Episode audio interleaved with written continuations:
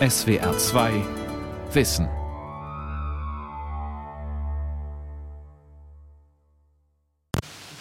Wir haben mittlerweile die Massen nicht nur gesehen in einer Großstadt, wo sie plötzlich eine Art von Terrorregime entwickelt, sondern wir haben sie in mehr welthistorischen Funktionen gesehen, in zahlreichen großen politischen Bewegungen der letzten Jahrzehnte. So wird uns heute wieder auferlegt, die Frage nach der Masse, nach ihrem Ursprung, nach ihrer Struktur und nach ihrer weltgeschichtlichen Bedeutung neu zu stellen. Alexander Mitscherlich am 18. September 1961. Gerade ist Elias Canettis Buch Masse und Macht erschienen. Eines der faszinierendsten und umstrittensten Bücher der Weltliteratur. Bis heute.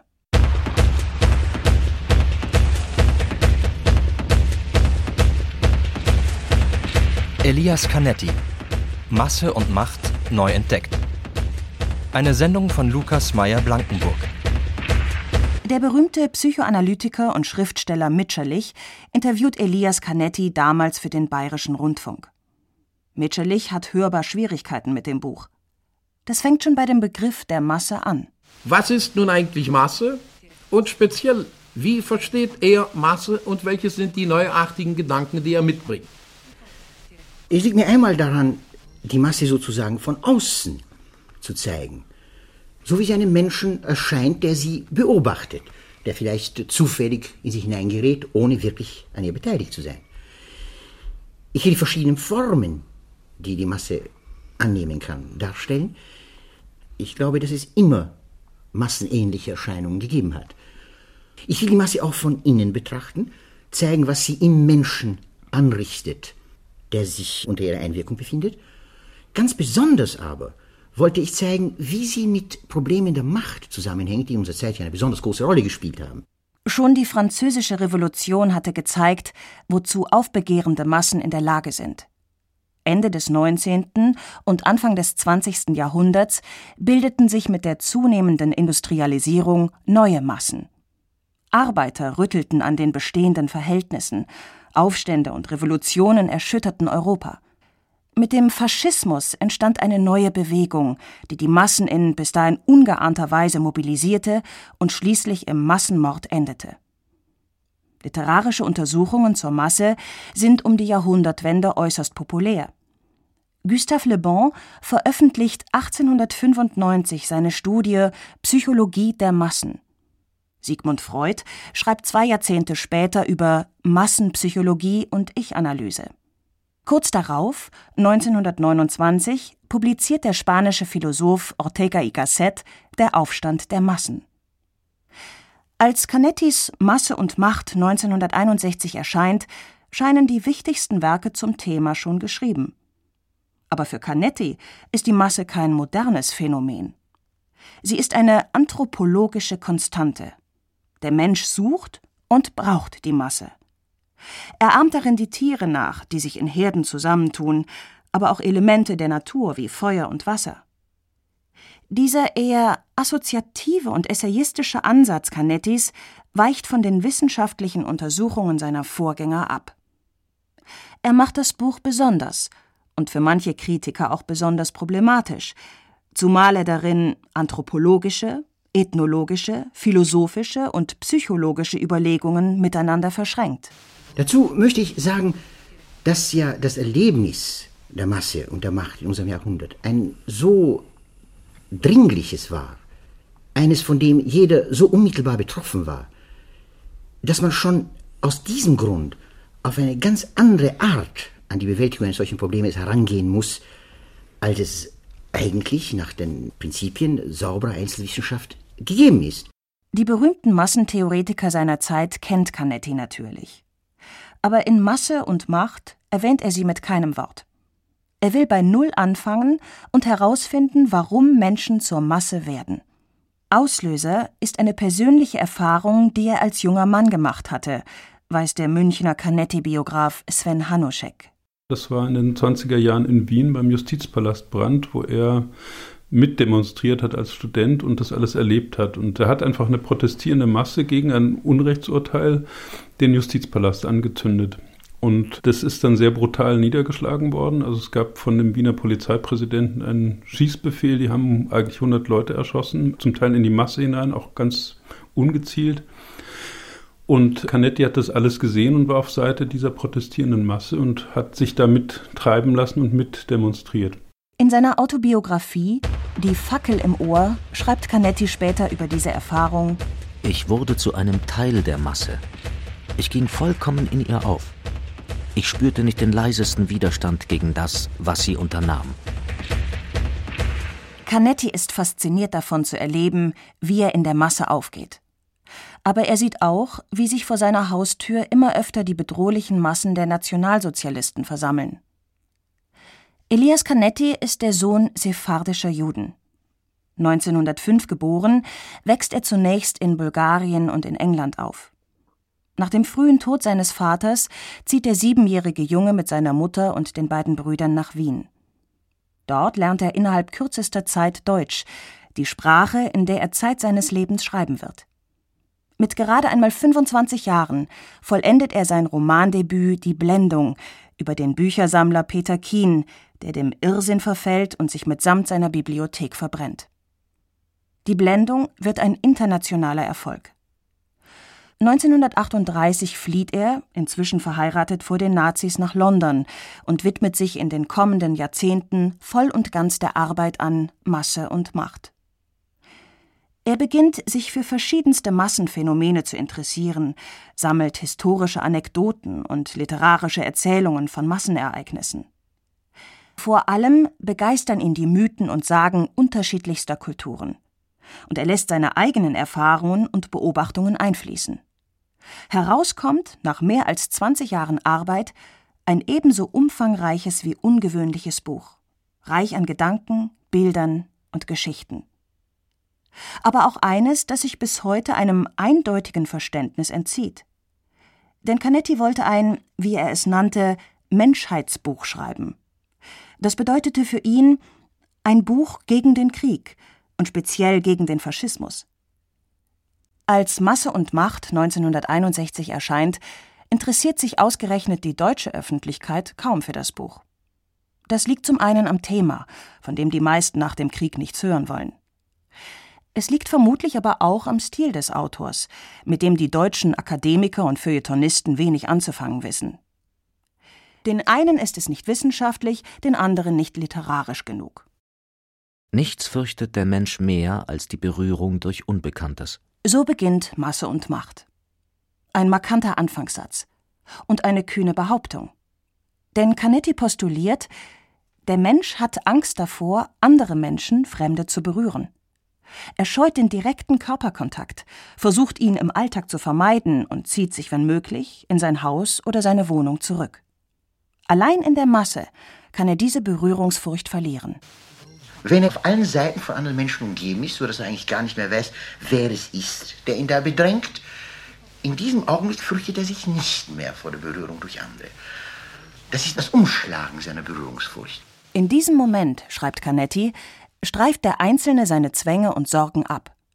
Er hebt die Distanz zu anderen Menschen auf und wird mit ihnen zu einer Masse. Und ich glaube, einer der Gründe, warum Menschen gern zu Masse werden, sich gerne eine Masse begeben, ist die Erleichterung, die sie über dieses Umschlagen der Berührungsfurcht empfinden. Menschen werden nach Canetti deswegen zur Masse, weil sie in ihr Dichte spüren.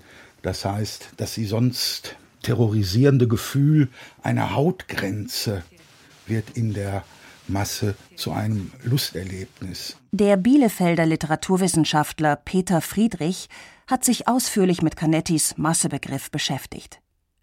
Im Gegensatz zu anderen Theoretikern seiner Zeit versteht Canetti Masse auch positiv. Massen, wie etwa bei Sportveranstaltungen oder auf Festivals, können berauschend und befreiend wirken.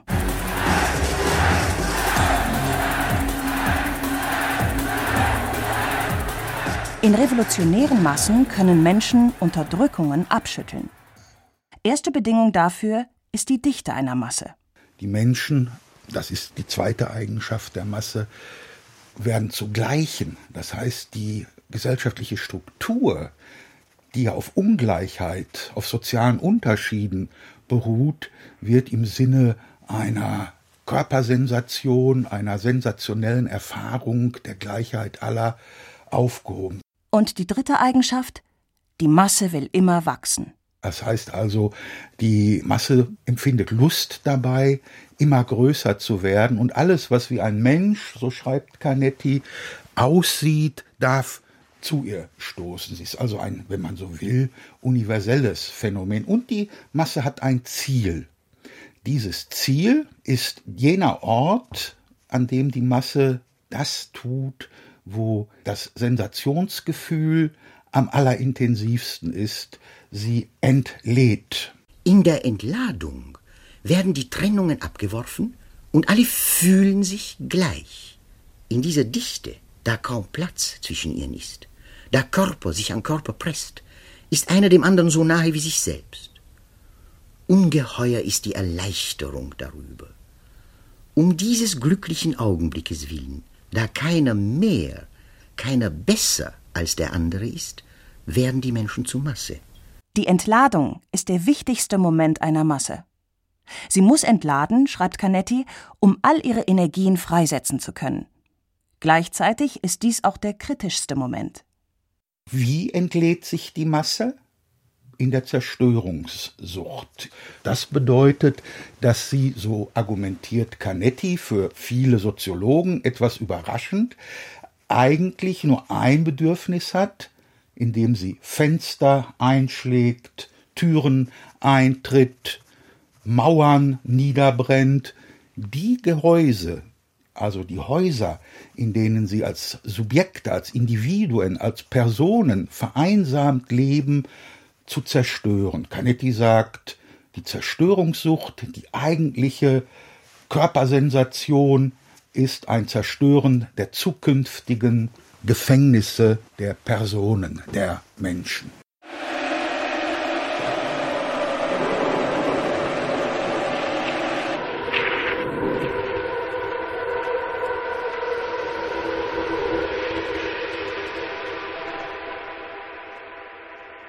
Das Klirren von zerbrechendem Glas, schreibt Canetti, ist wie Beifall für die Masse. Aber hat sie sich einmal entladen, zerfällt sie ebenso schnell, wie sie entstanden ist. Es sei denn, jemand sorgt dafür, dass ihre Dynamik erhalten bleibt, dass sie genutzt wird. An diesem Punkt kommt Canettis zweiter Begriff ins Spiel, die Macht. Was aber meint Elias Canetti mit Macht? Er beginnt den Abschnitt seines Buches dazu mit einem Beispiel aus der Tierwelt mit der Katze, die eine Maus fängt und dann mit ihr spielt. Sie loslässt und ihr erlaubt, ein Stück zu laufen, nur um sie am Ende doch wieder zu fangen und zu fressen. Der Raum, den die Katze überschattet. Die Augenblicke der Hoffnung, die sie der Maus lässt, aber unter genauester Bewachung, ohne dass sie ihr Interesse an ihr und ihrer Zerstörung verliert. Das alles zusammen, Raum, Hoffnung, Bewachung und Zerstörungsinteresse, könnte man als den eigentlichen Leib der Macht oder einfach als die Macht selbst bezeichnen. Mit seinem ursprünglichen Ziel, allein Massen zu charakterisieren und zu beschreiben, kommt Canetti nicht aus. Denn ohne das Phänomen der Macht lässt sich nicht erklären, wie Massen entstehen und handeln. Darum muss er auch diejenigen in den Blick nehmen, die ihre Macht missbrauchen, sagt Canetti-Biograf Sven Hanuschek. Weil ein Machthaber sich auf eine Masse gründet, auf deren Kosten zum Teil auch etabliert und das eigene Überleben inszeniert, indem, naja, ganz verschieden, er sich eben von den Massen anhimmeln lässt, er auch die Massen ohne weiteres umbringen lässt. Also in bestimmten Ethnien gibt es ja dann diese Leichenberge, auf denen quasi der König thront. Und all das hat er sozusagen mit im Blick.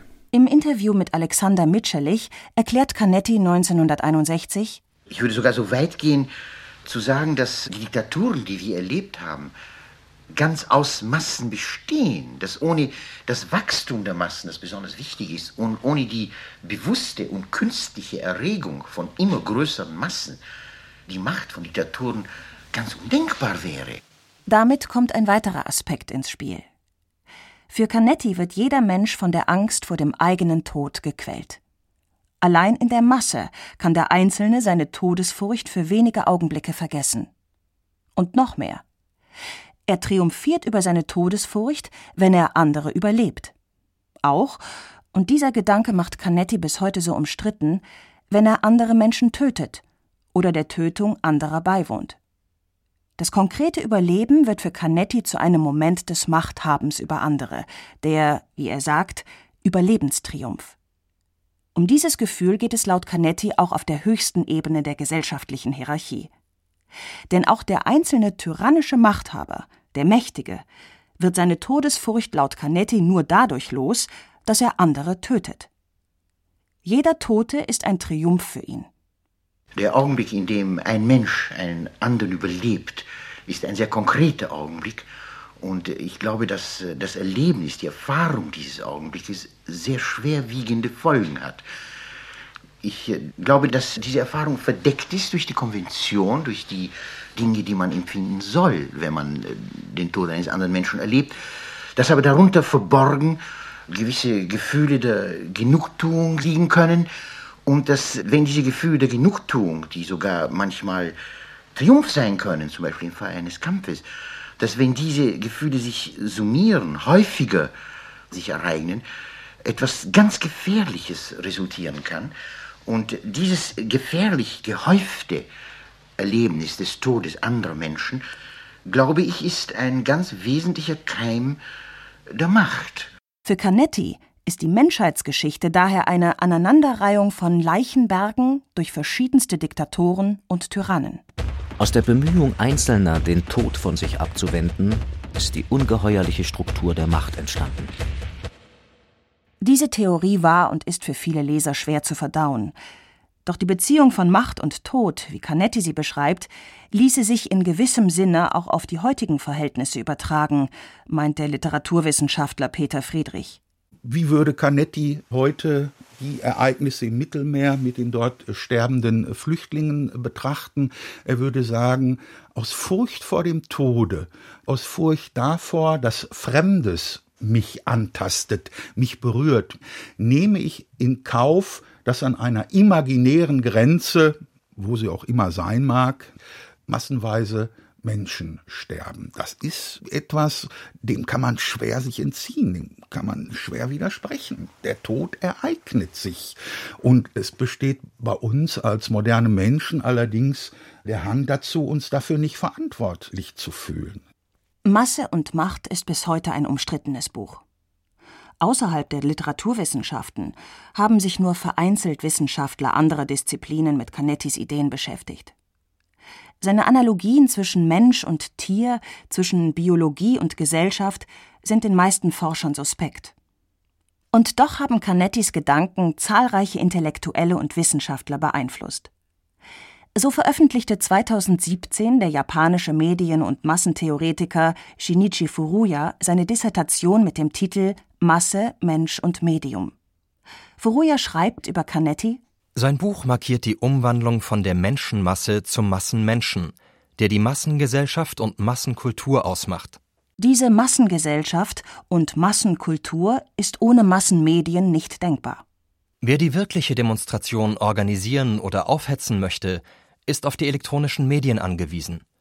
Und wer die Massendemonstration oder die Massenveranstaltung in der Live-Sendung von Medien sieht, möchte sich daran beteiligen. Deswegen ist es für die Macht unverzichtbar, das Bild von Massen zu kontrollieren, weil es die Anziehungskraft auf das Publikum ausübt. Die Medienmasse und die wirkliche Masse auf der Straße bedingen einander. Darüber hinaus erfüllen Medien für Canetti aber auch die Funktion realer Massen, ohne dass diese sich tatsächlich physisch bilden müssten. An einer Stelle in Masse und Macht beschreibt er den Medienkonsumenten, speziell den Zeitungsleser, als Teil einer Hetzmasse. Früher waren Hetzmassen jene, die genussvoll einer Hinrichtung beiwohnten oder sich zusammenfanden, um ein Opfer in den Tod zu treiben. Auch der moderne Medienkonsument ist für Canetti Teil einer solchen Hetze. Mit dem einzigen Unterschied, dass er nicht körperlich beteiligt ist. Das gilt heute in Zeiten des Internets und das galt auch zu Canettis Zeit in den 1960er Jahren. Man hat es nur, wie alles, viel bequemer. Man ist für nichts verantwortlich, nicht fürs Urteil, nicht für den Augenzeugen, nicht für seinen Bericht und auch nicht für die Zeitung, die den Bericht gedruckt hat. So wird der Medienkonsument Teil einer modernen Hetzmasse, die aus der Ferne und anhand von schrecklichen Nachrichten über den Tod anderer triumphieren kann. Die Entfernung zu den Ereignissen lässt den Medienkonsumenten abstumpfen. Der Tod anderer ist für ihn nur eine gewöhnliche Nachricht.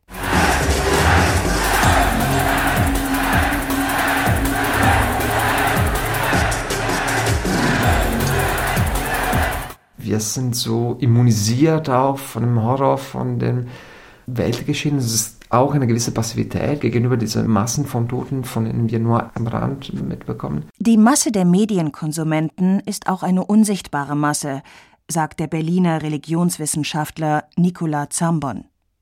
Sie muss nicht körperlich anwesend sein, um über den anderen zu triumphieren. Zu den unsichtbaren Massen zählte Canetti ursprünglich die Masse der Toten, der Ahnen oder Geister und Teufel, die die Menschen bedrohen und die durch die Religionen gezähmt werden müssen.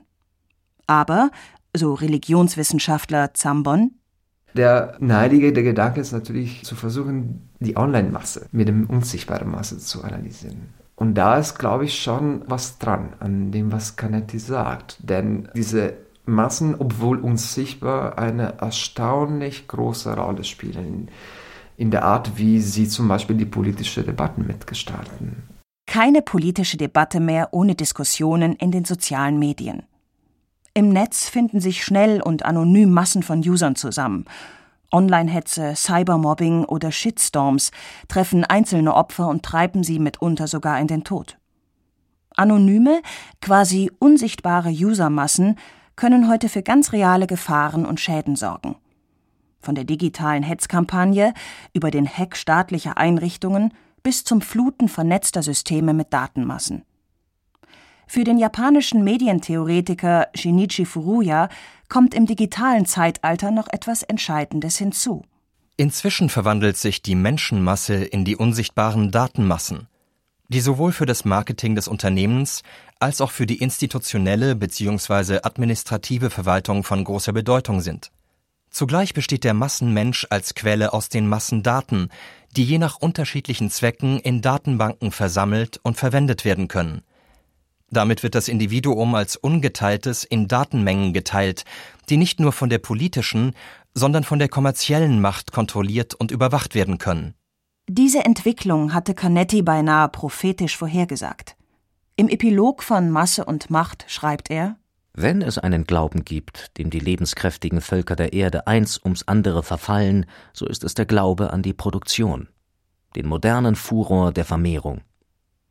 In diesem Punkte gleicht er, wenn auch nur oberflächlich, den Universalreligionen, die auf jede Seele aus sind. Alle Menschen müssten eine Art von idealer Gleichheit erlangen, nämlich als zahlungskräftige und willige Käufer. Der Mensch als reine Masse von Konsumenten, eine Dystopie, vor der Canetti mahnte. Dieser Mensch ist nur noch von Belang, insofern er all das Produzierte auch brav konsumiert. Seine Vermehrung dient nur dazu, die sich vermehrende Produktion zu fördern. Mit der Digitalisierung ist der Mensch im 21. Jahrhundert zudem selbst zur Datenmasse geworden. In einem Ausmaß, das Canetti wohl nie geahnt hätte. Was der Mensch an Datenmengen abwirft, wird von Konzernen und Politik ausgeschlachtet. Vielleicht kann man über diese neuen, unsichtbaren Datenmassen ähnlich denken wie Canetti über die unsichtbaren Massen früherer Generationen. Einst waren es Teufel, Geister oder tote Ahnen, die die Menschen bedrohten und von den Religionen gezähmt werden mussten. Heute bedrohen uns die unsichtbaren Datenmassen. Was sie für uns bedeuten und was sie aus uns machen, sind zentrale gesellschaftliche Fragen.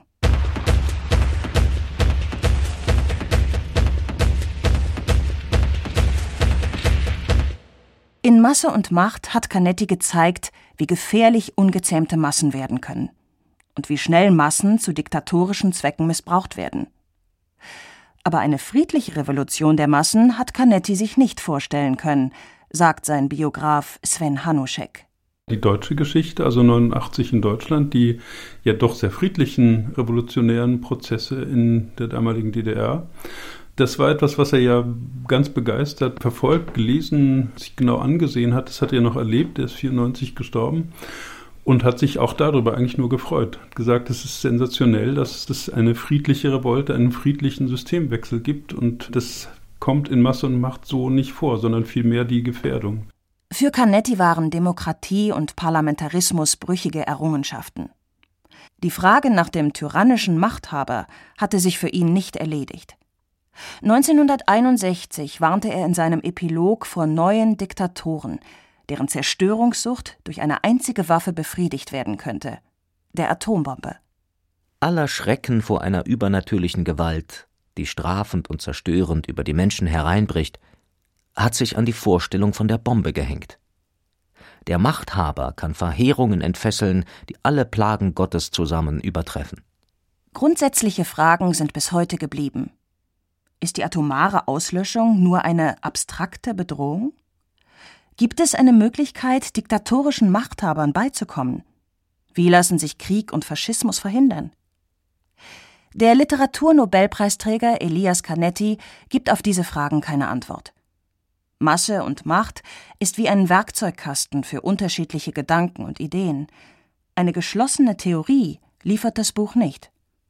Aber es enthält eine Warnung an die Menschheit.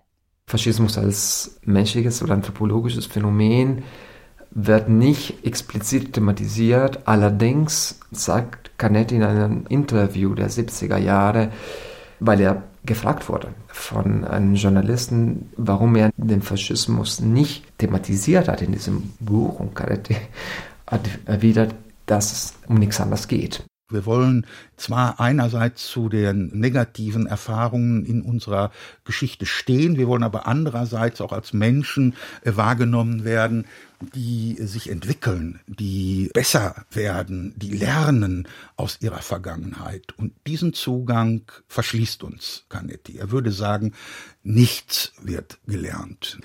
Die Beziehung der Menschen, der Politik zum Tod ist nach wie vor die gleiche geblieben. Worin hätte sich der Widerstand des Dichters gegen seine Zeit auszudrücken? Ich glaube, er soll den Tod nicht anerkennen. Ich meine damit, wir gewöhnen uns an ihn und wenn es dann gesellschaftliche Phänomene gibt, die den Tod vervielfältigen, die Menschen in den Tod ziehen, neigen wir dazu, dem zu leicht nachzugeben, während ein Widerstand, ein prinzipieller und leidenschaftlicher Widerstand gegen den Tod uns vor diesem Nachgeben schützt.